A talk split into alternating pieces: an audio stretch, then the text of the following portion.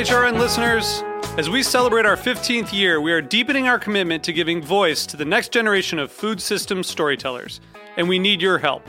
Our internship and fellowship programs help activate new possibilities for underrepresented and underestimated young people through experiential journalism, audio engineering, and production training.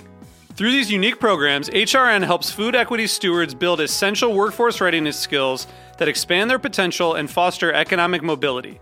Please consider supporting these critical programs. And with a minimum donation, you can be entered to win a dinner for two at an amazing restaurant in one of eight cities and tickets to a concert at a great venue in one of those cities.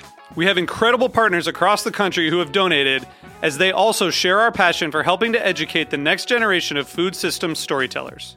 Check out heritageradionetwork.org slash 15 to donate and enter to win today. That's heritageradionetwork.org slash 15 to donate and enter to win today. And make sure you donate before March 31st. Thank you.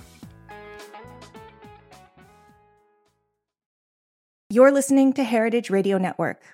HRN is food radio supported by you. Learn more at heritageradionetwork.org. This episode is brought to you by Roberta's, home of Heritage Radio Network since 2009. Learn more about Roberta's at robertaspizza.com.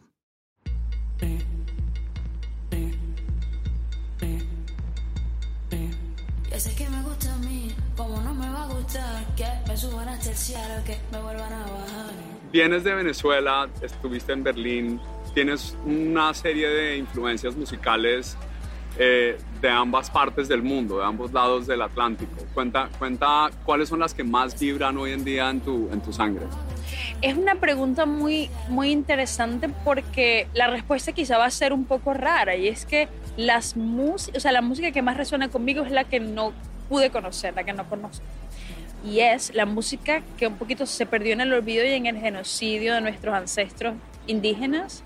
Y es una cosa que a mí me, me oh, o sea, ese, como ese, ese luto interno de haber perdido tanta cultura, me, me, mueve mucho, ¿no? Y entonces por eso esa, esa reinvención que para mí, yo lo, o sea, la, la, mejor descripción que yo he encontrado para llamarle futurismo ancestral, porque es reimaginar, o sea, ya tú no puedes recuperar con precisión ciertos detalles de, de, de, de esas culturas nuestras que perdimos, pero puedes reimaginar, ¿sabes? Puedes acercarte a los que están aquí hoy, a, lo, a los abuelos, a, a los que todavía tienen esa sabiduría, y te toca reimaginar otras cosas que ya simplemente no vas a poder literalmente conocer. O sea, esa, esa cosa de reimaginar con el futurismo ancestral es muy...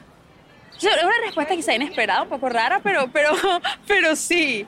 Y claro, obviamente, América Latina sí, como, como, la, como parándonos hoy en el siglo XXI, es un universo infinito, interminable de, de musicalidades, ¿sabes? Esa intersección entre lo afro por aquí, lo afroindígena por allá, lo mestizo por aquí, no sé, ese, ese joropo llanero que une a Colombia y a Venezuela. Luego Venezuela tiene otro montón de joropo, el joropo oriental, el joropo tuyero, el joropo... O sea, es una, es un, ah, una mezcolanza divina como, como de un universo de, de músicas que todavía, no sé, o sea, mucha gente no, cono, no están tan, tan en el frente de la conciencia latinoamericana más... Están como, como un poquito en, su, en sus aldeitas, en sus pueblitos, y, y, y, entonces hay muchos artistas que estamos queriendo sacarlas de ahí, ¿no? Que, que, se conozcan más, que se oigan más. Entonces hay de todo, hay un poco todo eso. Oye, el, eh, me encanta oír que eres muy letrada en, el, en, la estructura musical de tus regiones, de tu país, de Soy Venezuela. Adicta, adicta, adicta a, a, todo esto. Siempre fui, siempre fui y, y, y uff, es, una, es, una, una, una verdadera adicción apasionada. Pero lo estudiaste también, ¿no? En el sistema, me imagino, cuando estuviste en la Academia Musical en Venezuela. ¿Qué tal fue eso?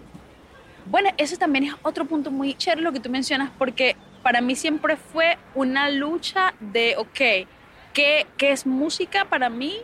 Porque, o sea, los académicos, como que para ellos música es la académica.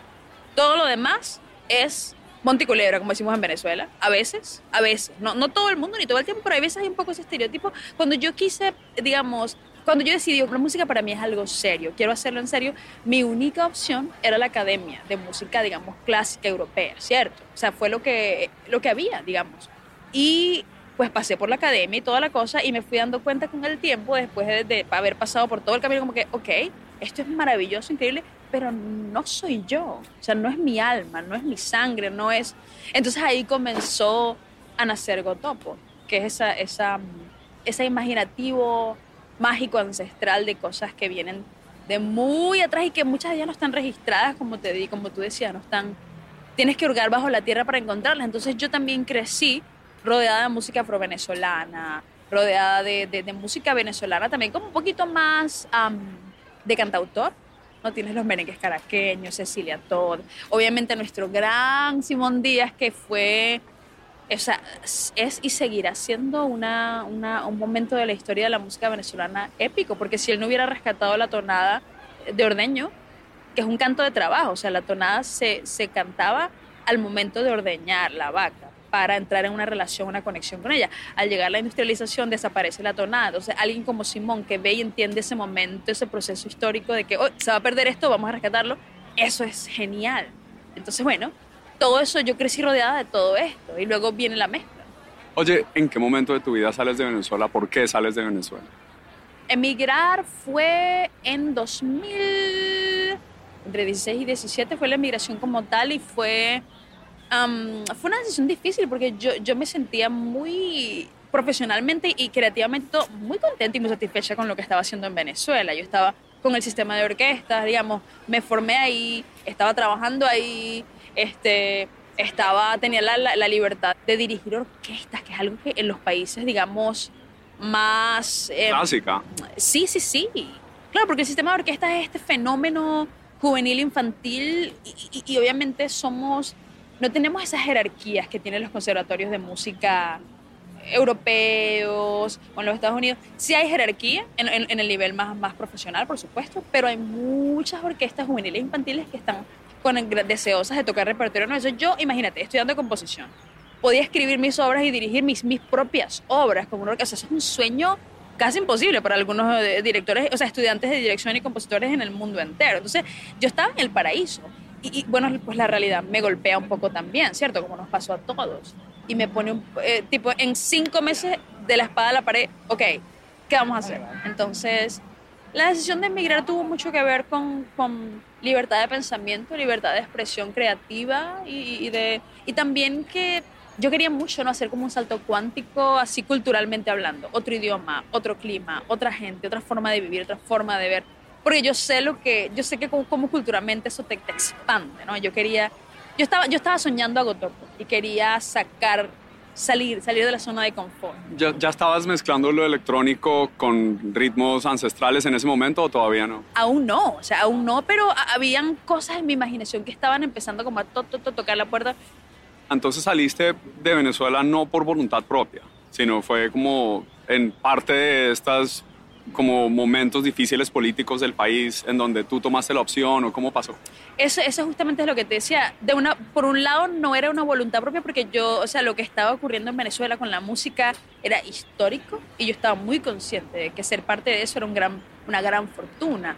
Pero por otro lado, ¿no? al yo entender de que la música europea no, no soy yo, no es mi identidad, no, no va a ser mi legado ni es lo que creativamente quiero dejar, entendí que era el momento también de romper ese cordón umbilical con ese momento también profesional de mi vida y musical de mi vida y empecé a soñar con ese futurismo ancestral y entendí que tenía que, que sacarme del contexto y pensé que Berlín sería un lugar perfecto porque yo ya, una de las cosas que yo decidí es que yo quería que mi música, o sea, la música nueva que yo hiciera, no fuera como elitista, ¿no? Y hay algo ciertamente un poco elitista en la música clásica a veces.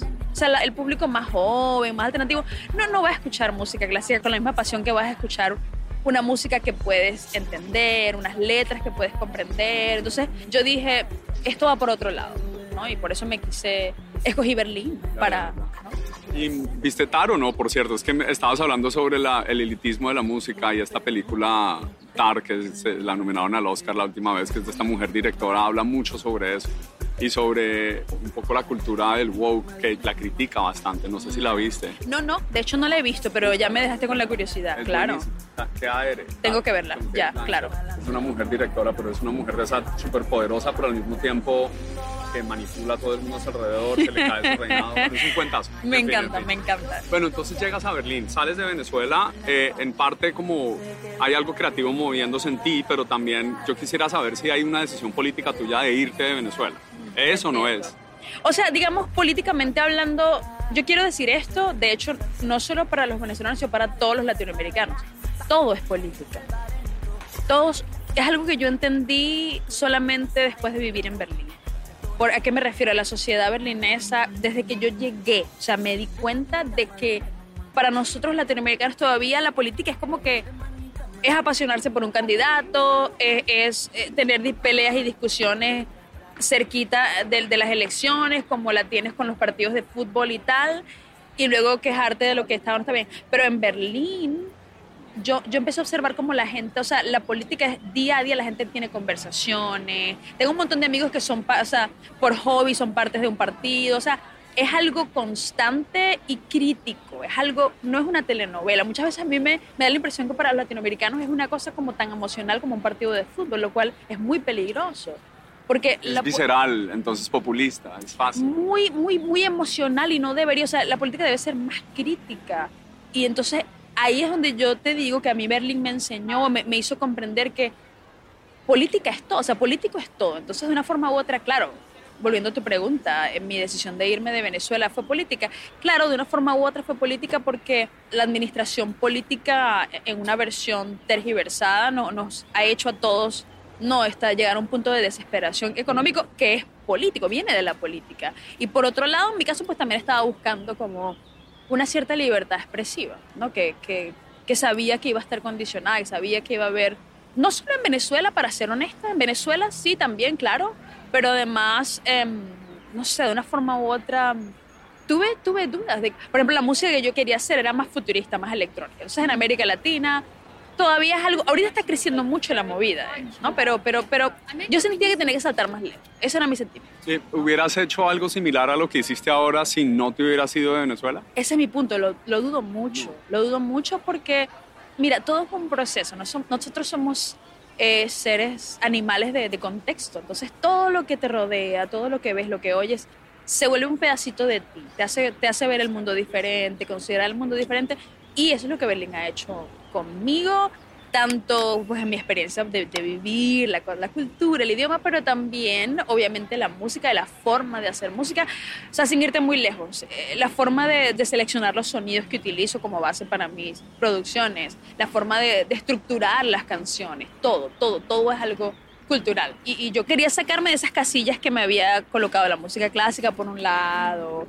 Y ¿tú me entiendes? Sea, yo necesitaba re- un reseteo, un reseteo cultural y musical. Literalmente eso es lo que estaba buscando. Y aterrizas en Berlín en busca de ese reseteo y estás haciendo música, tocando música en, en el espacio público. ¿Eso es, te nutre, te reta? ¿Qué pasa por ti en esos momentos en donde sales y sacas tu instrumento o tu voz a- al metro o a la esquina? sí, me encanta eso porque Berlín es muy, muy, todavía está, vamos a ver cómo se va a desarrollar eso, pero es muy amable para los artistas de calle, digamos, o sea, la gente, la gente le encanta, la gente ¿no? apoya mucho y le encanta la cultura y yo en aquel momento, recién llegadita de Venezuela, yo lo que cantaba era Cecilia Todd, Simón Díaz, yo sacaba mi cuatro y cantaba música venezolana, o sea, así comencé yo tocando en la calle, en Berlín, ¿no? Que es algo que, lo- que también quedó reflejado en ese momento, justo en ese momento hermoso, en ese film. Hay un cortometraje que está hecho con un hermano de mi alma, Juan Sebastián Jiménez, colombiano, residente en Berlín también. Es un director de cine muy joven, emergente, un pequeño genio, yo siempre lo digo y lo repetiré.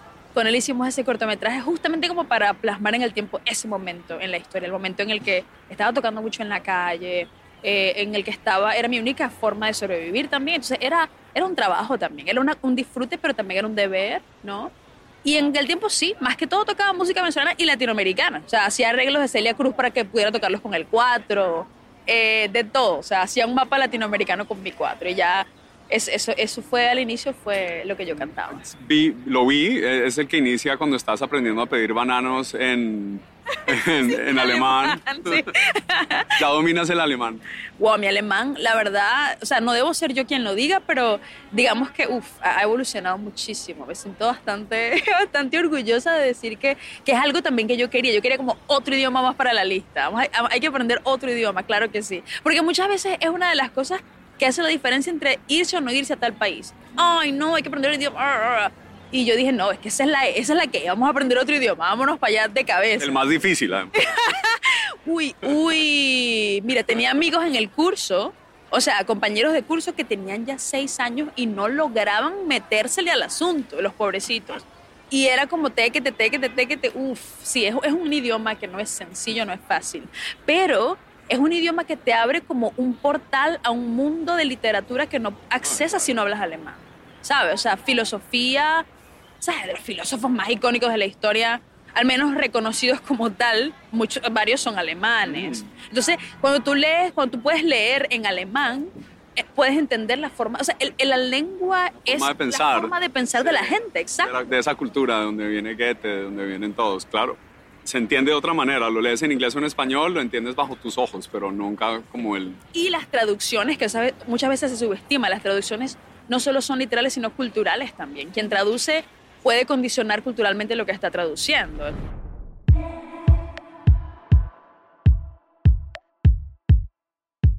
This episode is brought to you by Roberta's, home of Heritage Radio Network. Roberta's was founded in Bushwick in 2008 and has become one of the most iconic restaurants in the country. HRN made its home inside of Roberta's in 2009, and together they have become part of the DIY fabric of the neighborhood. Roberta's is open for lunch and dinner seven days a week and serves much more than just the famous wood fired pizzas. Their team dreams up new salads, pastas, and sandwiches on the regular. Roberta's Tiki Bar is alive and well in the back garden, serving up frozen drinks in the summer and hot toddies in the winter. Stop by the bakery and takeout spot next door for fresh breads, sticky buns, and pizzas to go. But Roberta's also extends beyond Bushwick, with multiple locations in New York City, Long Island, and Los Angeles. You can also find their frozen pies in grocery stores around the country. The spirit of Roberta's, like Heritage Radio Network, is everywhere. Here's to many more years of pizza powered radio. Learn more about Roberta's at robertaspizza.com.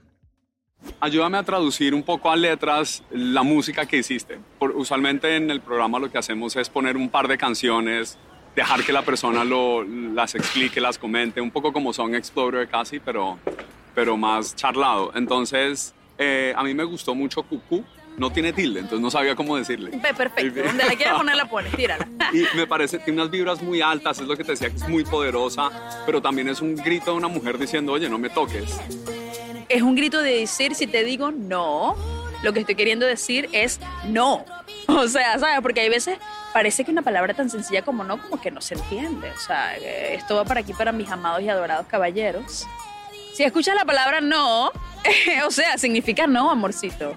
En serio. Entonces, bueno, yo quería hacerlo de manera como divertida. ¿Sabes? Que somos ese, ese calor tropical que tenemos. Siempre hemos sido buenos los latinoamericanos para decir las cosas con carisma. Y yo, eso era lo que quería. Un tema que a veces es como tan polarizante, a veces, y tan. Que parece como que fuera tan serio, pero no lo es. Es sencillo. O sea, el respeto al cuerpo uno del otro y al, cuerpo de una mujer es algo que es muy sencillo. Y, y- y para los hombres que me están escuchando, es tan sencillo como que tú tienes una mamá, ¿no es cierto? Entonces, ese monumento que es la mujer empieza en tu madre, entonces todas las mujeres tienen algo. No digo que vas a ver tu mamá en las mujeres, pero me refiero a que, que hay veces, como te digo, esa cosa de decir feminismo, hay hombres que se sienten como polarizados, atacados, que no, no nunca fue la idea, nunca ha sido la idea. O sea, esa lucha por el, por el feminismo y por la reivindicación de romper esa ilusión de desigualdad que hay basada en género, que es una ilusión y una mentira absoluta. eh, o sea, eso es una lucha que debería ser de independientemente de género, porque todos tenemos una mamá. Yo lo, yo lo llevo ahí por un punto muy sencillo, todos tenemos una mamá. Buenísimo. Eh, hay, hay, hay una serie de géneros que se van entrelazando, ¿no? ¿no? no te quedas en ninguna canción, puede ser encajada, es dificilísimo entenderlo. Entonces, no sé cómo describirte el, como el sonido, lo cual me, me imagino también es parte de tu poder, que, que es como no, no, no quieres que te encajen, ¿eh? No, y no te dejas en una canción. Digamos, Anda Camina es muy distinta, Anda Camina es muy trippy, es como trip hop un poco. Eh, Es, es una evidente colaboración con Simón Mejía de Bomba Estéreo. Es como Simón, Simón se da el lujo en, en también, sabes que Simón tiene un proyecto que se llama Monte y, y, sale con Monte, en colaboración con Monte y, y ahí él se permite eso, esa, esa cosa más. Tú, tú utilizaste la palabra trippy, me encanta. Y ese trippy viene, viene de, de la selva, viene de los bosques, viene de, de, la- de los ecosistemas salvajes nuestros latinoamericanos. Y Anda Camina es eso, ¿no? Es eso, pero como de una forma mágica, con un lenguaje mágico. ¿no? Sí, es, uno, es fácil perderse en la canción. Sí. Hoy me surgió algo súper espontáneo sobre De Camino. ¿Cómo fue que lo dije? Una balada mágica selvática. Sí, una cosa así. Y a, a Simón y a los de Bomba los conociste cuando ellos fueron a tocar en, en Berlín. Yo creo eh, vi una, un video tuyo abriendo para ellos. Era una mujer DJ como en látex negro y tú enfrente con tu micrófono. Una canción que no he oído en el, no sé, es otra canción, es distintísima, espectacular. Esa me encantaría verla grabada. Sí, yo me imagino que esa va a quedar tipo... ¿Qué, qué es esa canción? ¿Quién es esa persona? ¿Cómo fue ese momento? Bueno, me encanta que me preguntes eso. Esa es una de mis, ah, de mis más amadas, de verdad. O sea, una cosa fuerte porque esa es otra, otra de los rinconcitos de América Latina que están ahí como congelados en el tiempo esperando ser descubiertos y es la música afrovenezolana. Entonces son unos llamados, literalmente se llaman llamados. Y mi inspiración de esa, de esa que tú estás hablando, de esa introducción como muy, ¿cómo llamarlo? Bueno, sí, es que la palabra llamado lo describe perfectamente. Es un llamado, pero muy, yo creo que tú lo sientes también, es muy afro. Porque no es como, ah, es como, despierta. Es como, esa es la mujer afro. Es el gañote, es de una a toda, ¿no? Y, y ese llamado es un, es un llamado que viene de la música afro-venezolana, eh, de la región de Tarma, cerca de Caracas, por el estado Vargas. De ahí viene la inspiración para ese tema. Y es algo que, o sea, seguro no habías escuchado hablar de eso. No, nunca. Y me fascina ese amor y ese conocimiento por tu tierra. ¿Has- ¿Vuelves a Venezuela? ¿Visitas Venezuela seguido? Bueno, justamente me agarras en el. Me, me metiste el dedo en la llaga porque estoy con la nostalgia en estos días de querer ir muy pronto. Entonces, como que siempre me cuesta mucho organizarlo porque mi familia, pues cada vez más está dividida, no, por por el mundo entero. Entonces, como que es un reto escoger, ok, tienes un tiempo, un- una- unos churupitos, como decimos en mi tierra, para decir, ok, voy a poder viajar eh, una vez al año o una vez cada dos años. ¿A dónde voy? Ay, siempre, es la, siempre es la decisión fuerte. Entonces ando con mucha nostalgia de querer ir prontito. Y, bueno, justo antes de la pandemia me proponía ir. Luego la pandemia obviamente lo, lo cambió todo y, ahora me propongo a que sea muy pronto, ¿no? Como ojalá los- en el próximo añito o máximo dos años a más tardar. La, es extraño muchísimo. o sea, ¿hace muchísimo. cuánto no vas? Uf, no voy desde que me fui. O sea, suena muy duro decirlo, pero sé que no estoy sola en eso, nos pasa a muchos, ¿no? Y ¿Hay bueno, una razón en específico? bueno, más que todo que digamos mi, mi núcleo familiar, eh, pues ya no está allí y entonces este, cuando nos vemos, nos vemos, no nos vemos en Venezuela, pero hay mucha otro también núcleos, o sea, digo que no son núcleos, hay mucha otra familia, amigos, personas amadas de la Comunidad. mi comunidad, que estoy como que no puede ser, necesito, entonces estoy con esa necesidad en, en el espíritu, en la sangre de ir muy pronto, ¿sabes? Pero no he vuelto desde que me fui. sí. Mm, hablemos de una otra canción del álbum para ponerla a sonar un poco, porque es que me, el- eh, como que lo, lo afro, lo venezolano, noto champeta en, una, en, en la canción de La Piña, noto un poco de champeta, creo, pero el tecno y lo electrónico está vivo y, y como que se apodera de ti en un momento como en sacúdete, en fuerza, en fuerza natural, son como donde de- das rienda suelta a eso. Tú produces lo electrónico también, digamos, es algo que el tecno se apoderó de ti en Berlín, ¿no? ¿En cuándo? Sí, o sea, yo en Berlín, eh, que ese es otro, o sea, para continuar ese mapa un poquito de la cronología de la historia, hablábamos del sistema de orquestas y de, y de alejarse de las, de las cajas mentales musicales que yo tenía con la música clásica, ¿cierto? Y de encontrar mi voz, mi voz ancestral, mi identidad, ¿cierto? Entonces, al irme a Berlín, yo comencé a abrir mi- mis oídos, mi percepción y mi fascinación cultural, porque como ves, soy bastante nerda de la música, me encanta conocer de todo. Entonces me fui a escuchar, me fui a conciertos, a clubes de techno, etcétera, y wow, esa, el club, o sea, la cultura club, Berlín es la meca de la música electrónica en el mundo entero hoy en día, o sea, para todo DJ amante de la música electrónica, Berlín es como que un sueño de ir allá. Y el, el club nocturno en Berlín, para mí, esta es mi interpretación personal, es un ritual, es una zona ritual. Ese beat constante, repetitivo, como hipnótico. O sea, un- beat que es monótono te puede durar 20, 30 minutos. Y lo único que cambia son las dinámicas de que el volumen, o sea, de volúmenes y de intensidades. Pero musicalmente el contenido es muy minimalista. Y eso es trance, o sea, es ritual. Es un ritual del siglo XXI de la juventud. Y es algo muy fascinante porque yo dije, es esto para mí, pero con la voz de mis ancestros. O sea, de ahí comenzó esa búsqueda. Porque yo me empecé a dar cuenta, wow, es que el tecno es un ritual.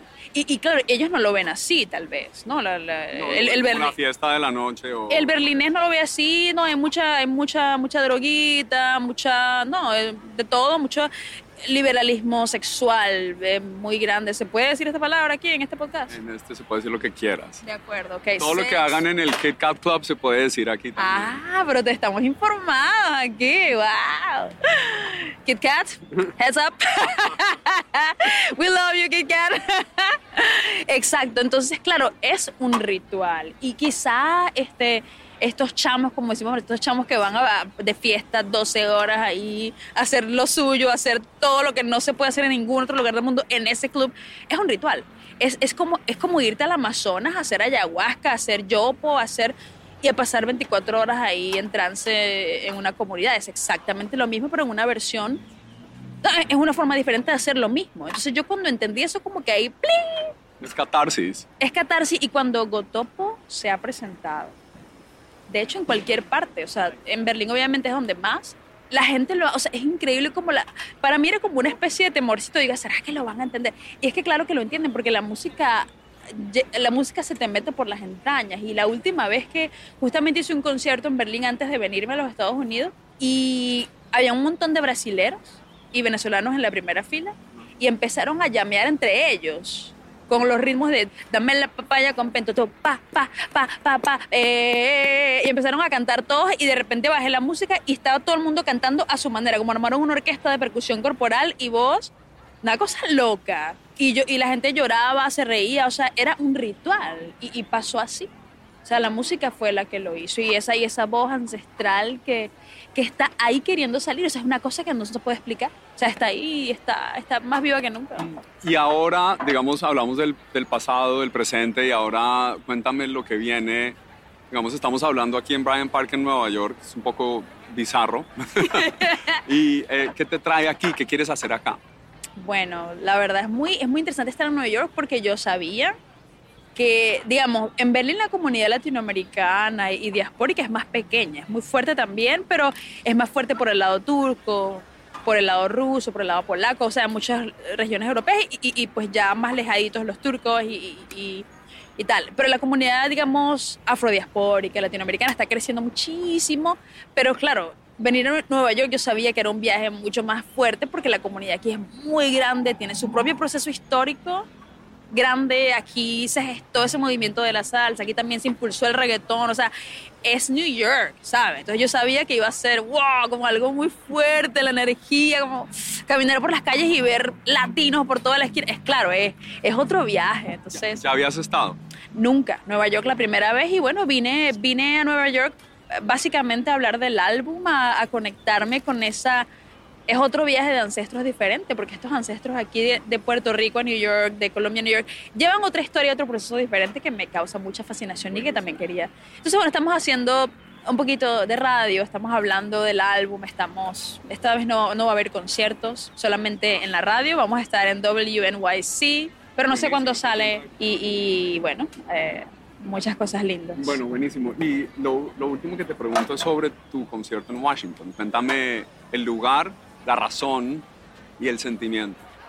Wow, esa, esa es una muy especial porque como ya mencioné de que mi, mi formación musical es ineludible, está muy, muy intrínsecamente ligada al sistema de orquestas juveniles infantiles de Venezuela, que es, digamos, música académica, ¿cierto? Clásica europea. Entonces yo un poquito dejé ese capítulo a un lado para poder gestar Gotopo, pero no, no se despegó de mí. Sobre todo el espacio de la academia, digamos, como un espacio que yo siempre sentí que pues a veces puede ser elitista y a veces puede tener o sea, como que eh, pareciera que estuviese, que, que, fuese un espacio donde la gente más joven, más alternativa, no entra, no llega. Entonces, para mí siempre fue un deseo como crear puentes entre la cultura pop alternativa y los espacios, entre comillas, académicos, ¿no? Y romper esas barreras. Entonces, eso fue lo que hicimos en el Hirshhorn Museum en, en Washington, D.C. Fue un sueño más hecho realidad para, para mí de crear esos puentes entre las escenas, ¿no? Entre... ¿Cuánta gente había? ¿Cuántas canciones cantaste? Hice un set de 45 minutos, una, un rave ancestral, como decía yo. Eh, sí, fue un set, un set de casi una hora. Eh, era un patio al aire libre, hermoso porque el clima estaba delicioso, está bien calientito en Washington. Eh, hace cuatro días estaba bien calientito. Habrían, no sé, al menos unas 250 personas. O sea, la verdad no lo pude contar, pero ah, tal vez algo así. Y muy rico. Buenísimo. Y a ver si te presentas aquí, que te esperamos todos, Ale. Uy, New York. sí, New York. Tengo que volverte a ver muy pronto. Entonces, bienvenida. Me encanta conocerte en este momento de tu carrera antes de que estalles como lo estás haciendo ya. Muy poderosa, sigue con ese poder, sigue creciendo, nútrelo, nútrete, nútrete de esto. Los gringos tienen mucho para ofrecer. Un abrazo a ti, muchas gracias por las preguntas tan, tan hermosas y tan conscientes. Buen Limón is powered by Simplecast. Thanks for listening to Heritage Radio Network, food radio supported by you. For our freshest content, subscribe to our newsletter. Enter your email at the bottom of our website, heritageradionetwork.org. Connect with us on Instagram and Twitter at heritage underscore radio. You can also find us on facebook.com slash heritage radio network. Heritage Radio Network is a nonprofit organization driving conversations to make the world a better, fairer, more delicious place. And we couldn't do it without support from listeners like you. Want to be part of the food world's most innovative community? Subscribe to the shows you like, tell your friends, and please join the HRN family by becoming a member. Just click on the beating heart at the top right of our homepage. Thanks for listening.